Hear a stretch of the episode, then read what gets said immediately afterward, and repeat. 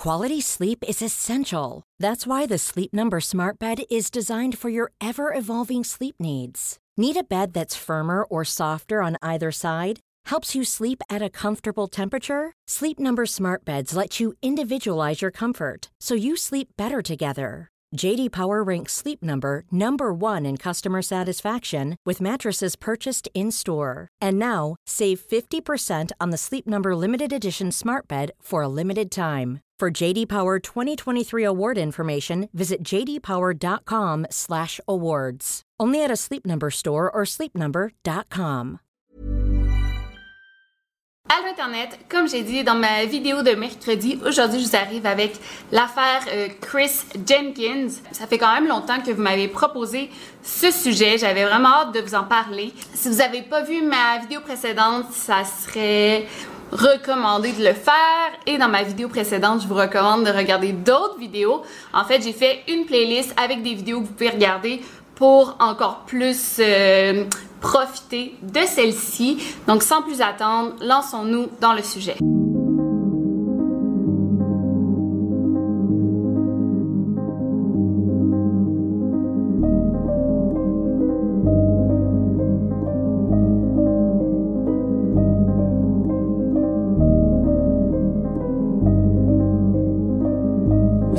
Over and Out. Alors, comme dans le sujet que j'ai parlé euh, mercredi, Christopher Jenkins, c'est euh, la victime typique des smiley face killers. En fait, c'est un jeune homme de 21 ans qui étudie à l'université du Minnesota. C'est le 31 octobre 2002 que Chris Jenkins est sorti avec ses amis pour fêter l'Halloween. Euh, il était avec sa petite amie Ashley et trois autres de ses amis à lui. Le bar s'appelait The Lone Tree Bar and Grill. Et un peu après minuit, il y a un des bouncers, je sais pas si vous dites ça en France, un bouncer, un portier, si on veut, qui a décidé de sortir Chris du bar parce qu'il a jugé qu'il était trop sous. En fait, c'était pas du tout le cas. Il y avait quelqu'un qui avait renversé son verre sur le pantalon de Chris. Mais euh, le portier, il a vu Chris, il a pensé qu'il était tellement sous qu'il s'était uriné dessus et il l'a sorti du bar sans aucune preuve. Genre, what the fuck, là, ça se fait vraiment pas. Mais bon, c'est comme ça que ça s'est passé. Quand Chris était maintenant à l'extérieur, le portier ne voulait plus le laisser rentrer dans le bar. Et à cause de son costume d'Halloween, euh, son costume d'Halloween n'avait pas de poche. Donc, il avait laissé ses clés, son portefeuille et son cellulaire à sa petite amie qui avait tout gardé dans son sac à main. Les gars, ils font souvent ça. Et donc, il y avait vraiment rien sur lui. Et c'était un costume... Euh, ouais, d'Amérindien, si on veut. Je sais que ça serait vraiment pas acceptable de mettre un costume comme ça en 2019, mais en 2002, on parlait pas vraiment d'appropriation culturelle, mais de toute façon, c'est vraiment pas le thème de ma vidéo. Mais bon, euh, c'est ce qu'il portait et il faisait froid dehors, il était pas très bien habillé. Dans le Minnesota, c'est comme un peu le Canada, on a les mêmes températures. 31 octobre, il se fait sortir dehors sans son manteau, sans ses clés, sans rien du tout.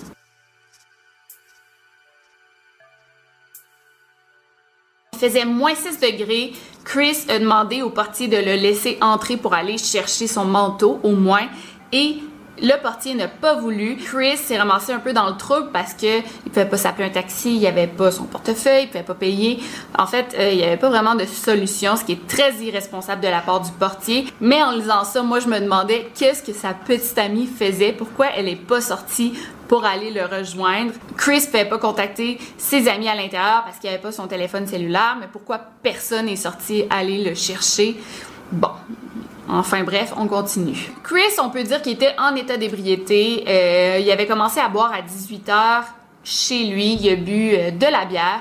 Et c'est vers 22 h qu'ils sont sortis au bar. Et juste un peu après minuit, il s'est fait sortir du bar. Donc je pense pas qu'il était sous mort comme le bouncer le prétend. Peut-être qu'il était en état d'ébriété. Mais qu'est-ce que tu fais dans un bar? Tu bois, euh, tu es en état d'ébriété. Ça devait pas être le premier client euh, qui était dans cette situation. Chris, qui avait aucun moyen de contacter ses amis, un taxi, prendre l'autobus, il a décidé de marcher jusqu'à chez lui malgré le froid automnal. Tristement, Chris ne s'est jamais rendu chez lui et on l'a plus jamais revu.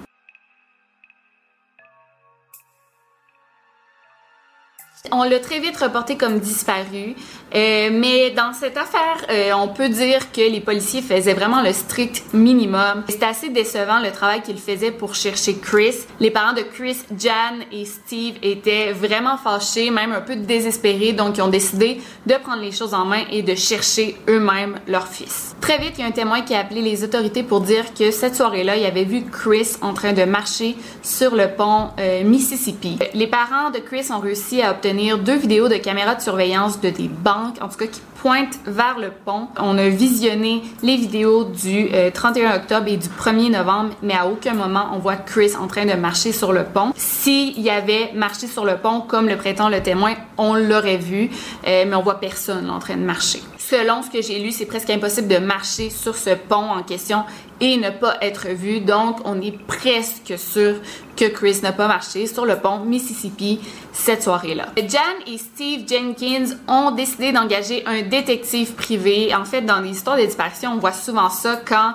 euh, on trouve que les policiers font pas du très bon travail, ben les proches de la victime vont décider d'engager des détectives privés euh, parce que aussi euh, ces détectives ils ont pas vraiment de loi, de règles, donc ils peuvent enfreindre les règles pour obtenir des résultats. Donc dans plusieurs cas, les détectives privés aident vraiment à des affaires de disparition ou de meurtre. Le détective a réussi à obtenir plusieurs témoignages de gens qui avaient vu environ une dizaine d'hommes en train de battre un autre homme devant la pizzeria, la pizzeria Times Square, qui est située exactement devant le bar où Chris s'est fait jeter dehors. On dit que cette bataille a eu lieu aux petites heures du matin. On n'a pas l'heure exacte où euh, cette bataille a eu lieu. En fait, les témoins se contredisent un peu, mais on peut penser que c'est une sorte d'initiation. Donc, 10 hommes qui s'en prennent à un autre homme, un autre jeune homme. On ne sait pas si c'était Chris non plus, mais ça pourrait très bien être lui. Euh, S'il s'est fait jeter dehors, euh, il se ramasse dans la pizzeria d'en face et il se fait battre par 10 hommes. En fait, on ne sait pas si c'est lui, on ne sait pas si cette bataille a eu lieu plusieurs heures plus tard, mais bon, ça c'est dans les témoignages. Le détective a décidé aussi d'engager des chiens senteurs. En fait, c'était deux maîtres de chiens senteurs différents euh, qui ne se connaissent pas. On a utilisé les deux chiens dans deux occasions différentes pour avoir vraiment une bonne réponse. Les deux chiens ont senti l'odeur de Chris Jenkins devant la pizzeria sur le trottoir et ils ont suivi son odeur jusqu'au garage situé à côté du commerce. Les deux chiens ont aussi suivi son odeur jusque dans un gros stationnement. Tu sais, il y a des lieux assignés. Il y a le stationnement 88-89. Les deux chiens ont senti l'odeur de Chris dans le spot 88-89. Tu sais, un chien, ça peut se tromper, mais pas deux. Plus tard, on a retrouvé euh, des gouttes de sang dans le garage ainsi que des plumes rouges qui, on pense, pouvaient provenir du costume d'Halloween de Chris. Je sais pas euh, pour les gouttes de sang pourquoi ils n'ont pas fait de swab, genre pour s'assurer que c'était celle de Chris. Mais je pense que peut-être que les gouttes étaient tellement comme.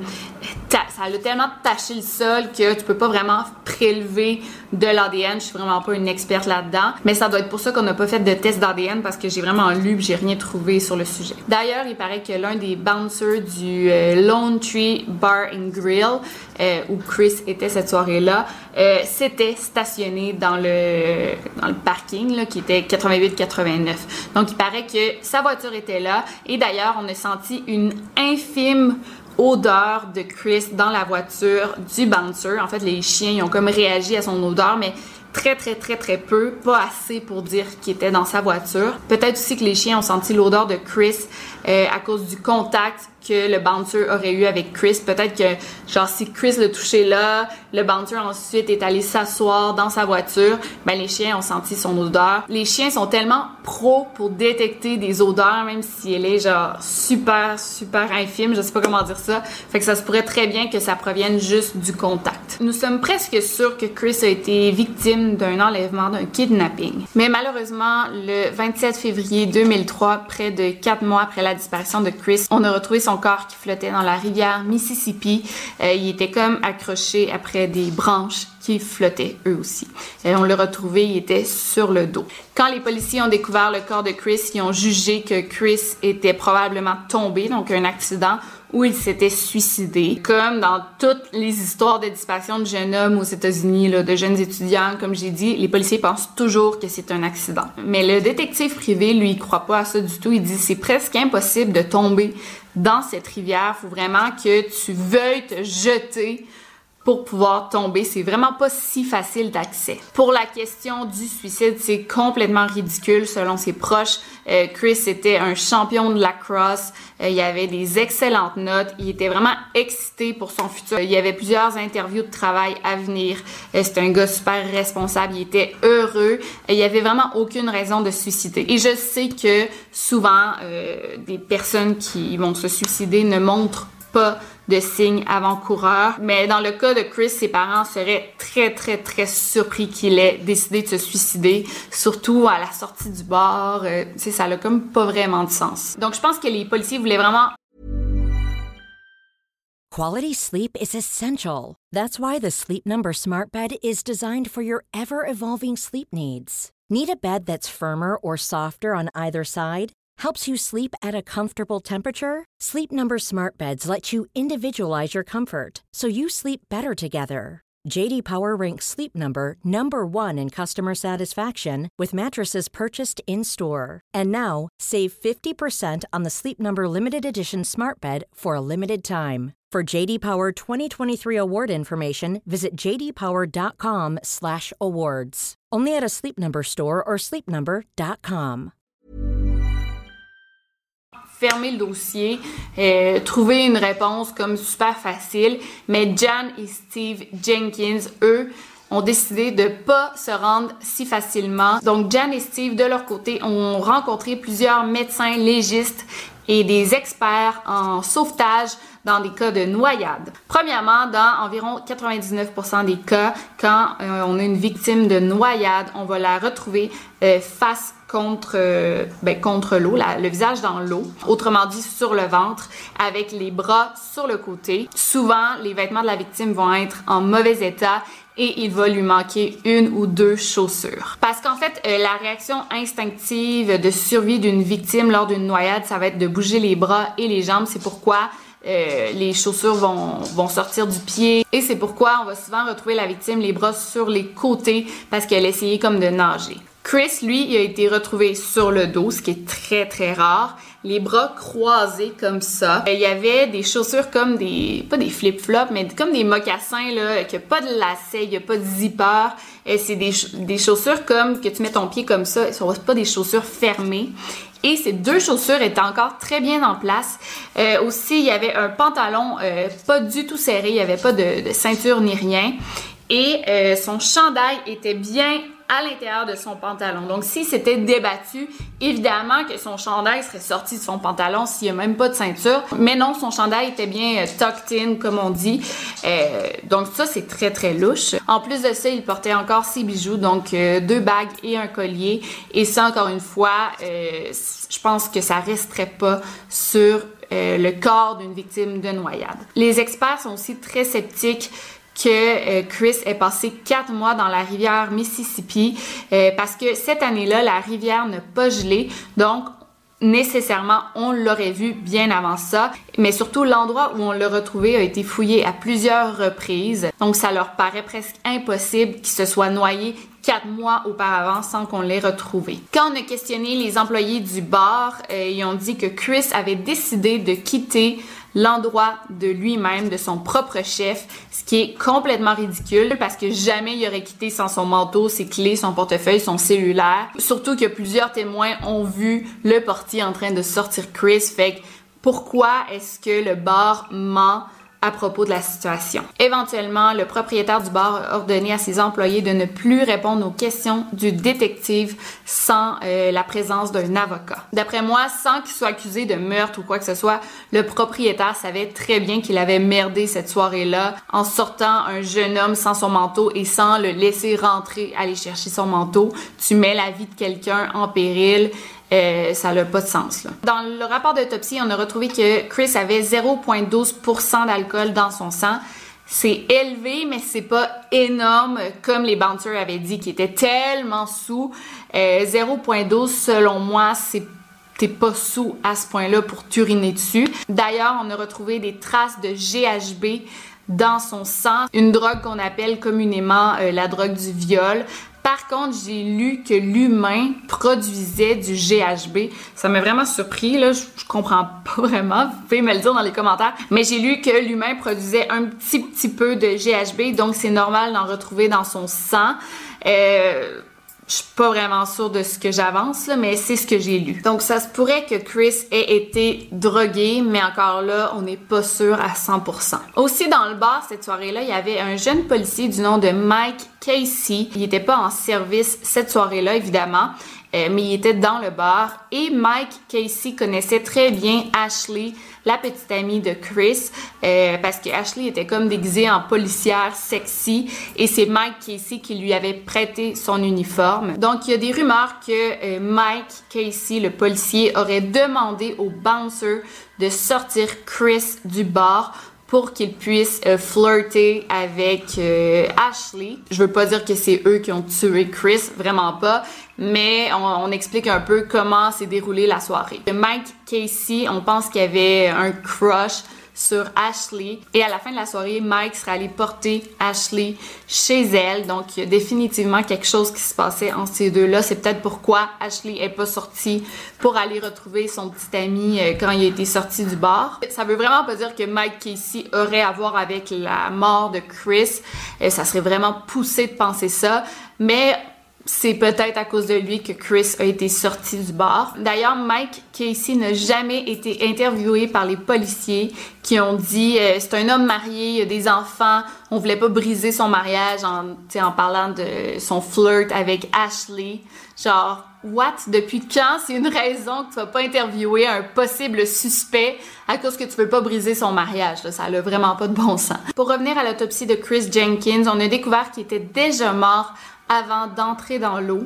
Euh, donc là, c'est presque sûr qu'on parle d'un meurtre. D'ailleurs, on a retrouvé comme une, motte de cheveux, je sais pas comment dire ça, mais une motte de cheveux dans sa main. Euh, quand on a fait un test d'ADN, on a découvert que c'était ses propres cheveux, donc il se serait lui-même arraché les cheveux. Genre, pourquoi il aurait fait ça, je comprends pas vraiment. Et aussi, sur le corps de Chris, il y avait aucun bleu. Et ses parents ont trouvé ça vraiment bizarre parce que Chris était un champion de lacrosse, qui est un sport de contact. Donc, il avait toujours, toujours des bleus sur ses bras et sur ses jambes. Et Chris avait joué deux parties et avait eu quelques pratiques euh, de lacrosse avant la soirée de sa disparition. Donc, c'est presque sûr qu'il y avait des bleus. Qu'est-ce qu'on pense? C'est que la soirée de sa disparition, il a été kidnappé. On l'aurait gardé en vie pendant quelques jours. Donc, ça leur a permis à ces bleus de guérir, de disparaître. Et ensuite, on l'aurait tué et on l'aurait mis dans l'eau. C'est vraiment un petit indice, mais je trouve ça super important parce que s'il était mort la soirée de sa disparition, même sur son corps en décomposition, on aurait retrouvé les bleus qui auraient été faits avant sa mort. En 2006, la police de Minneapolis a changé de chef de police. Donc, les parents de Chris ont comme vu une super belle occasion pour euh, rouvrir le dossier. En fait, ils ont amené toutes les preuves euh, sur la mort de leur fils et il a dit oui, en effet, l'enquête a été bâclée et c'est très possible que Chris Jenkins ait été victime d'un homicide. D'ailleurs, le nouveau chef de police a même tenu une conférence de presse officielle pour présenter ses excuses aux parents de Chris Jenkins à propos de l'enquête qui avait été mal faite Genre, parlez-moi de ça. J'ai été vraiment impressionnée par ce chef de police-là. Durant cette période, il y a une source qui a informé la police euh, qui connaissait la personne qui avait jeté Chris euh, par-dessus le pont euh, de Mississippi. OK, c'est intéressant, mais pourquoi on l'a pas vu sur les caméras de surveillance? Et ça n'a pas vraiment de sens. En fait, si Chris avait été jeté par-dessus le pont, nécessairement il aurait eu des os de brisés, des fractures, mais on n'a rien retrouvé de tout ça sur son corps. Et aussi à cause de la structure du pont qui, je sais pas s'il y a des ponts dans votre vie, souvent il y a comme des câbles ou une sorte de grillage anti-suicide là, pour pas que ça soit trop facile de pouvoir se jeter par le pont. En fait, si on avait jeté Chris, c'est quand même lourd, un corps mort, si on avait réussi à jeter Chris par-dessus le pont, par-dessus ce grillage, ben, il aurait été, euh, il aurait tombé comme dans les câbles du pont et il se serait pas retrouvé dans l'eau. Donc c'est une théorie qui a pas vraiment de sens. En juillet 2007, on avait un suspect super intéressant euh, qui s'appelait Jeremy Alford. Euh, c'est un ancien propriétaire du bar euh, le Lone Tree Bar and Grill. on était vraiment sur le bord de l'arrêter, mais finalement on l'a pas arrêté. J'ai aucune idée pourquoi. J'ai pas trouvé d'informations sur le sujet, mais je pense que c'était pas le bon suspect tout simplement. Ce suspect en question d'ailleurs, il est en prison à vie en ce moment pour le meurtre d'un homme nommé Douglas Miller. Donc c'est un meurtrier et c'est l'ancien propriétaire du bar. Euh, c'est un drôle de lien, mais je pense qu'on n'avait peut-être pas assez de preuves pour l'arrêter. On a tenté de relier la mort de Chris Jenkins aux Smiley Face Killers, mais dans la zone où il a disparu, on n'a pas retrouvé de smiley face, euh, de graffiti comme tel. Mais ça veut pas dire que Chris a pas été victime d'un meurtre et que les smiley face killers n'existent pas. Euh, peut-être que c'est lié, peut-être que c'est pas lié, mais on pense vraiment qu'il a été victime d'un meurtre, mais on n'a pas trouvé le meurtrier encore. La mère de Chris Jenkins a écrit un livre sur la mort de son fils. En fait, elle, parle beaucoup de l'enquête qu'elle a dû subir et de la mauvaise entente avec les policiers. Je l'ai pas lu encore, mais si un jour je le lis, je vais vous dire si ça vaut la peine de le lire ou non. Donc ça, c'est l'histoire de la mort de Chris Jenkins, qui est encore un cold case, donc c'est encore irrésolu. Euh, je trouve que c'est une histoire super glauque, surtout qui a disparu la nuit de l'Halloween. Je sais pas si c'est comme un drôle de hasard, mais ça rend les choses encore plus euh, dark selon moi. Euh, si vous avez aimé cette vidéo, laissez-moi un gros thumbs up. Et sinon, c'était Victoria Charlton. N'oubliez pas de barrer vos portes, gardez l'œil ouvert et ne buvez pas trop. Over and out.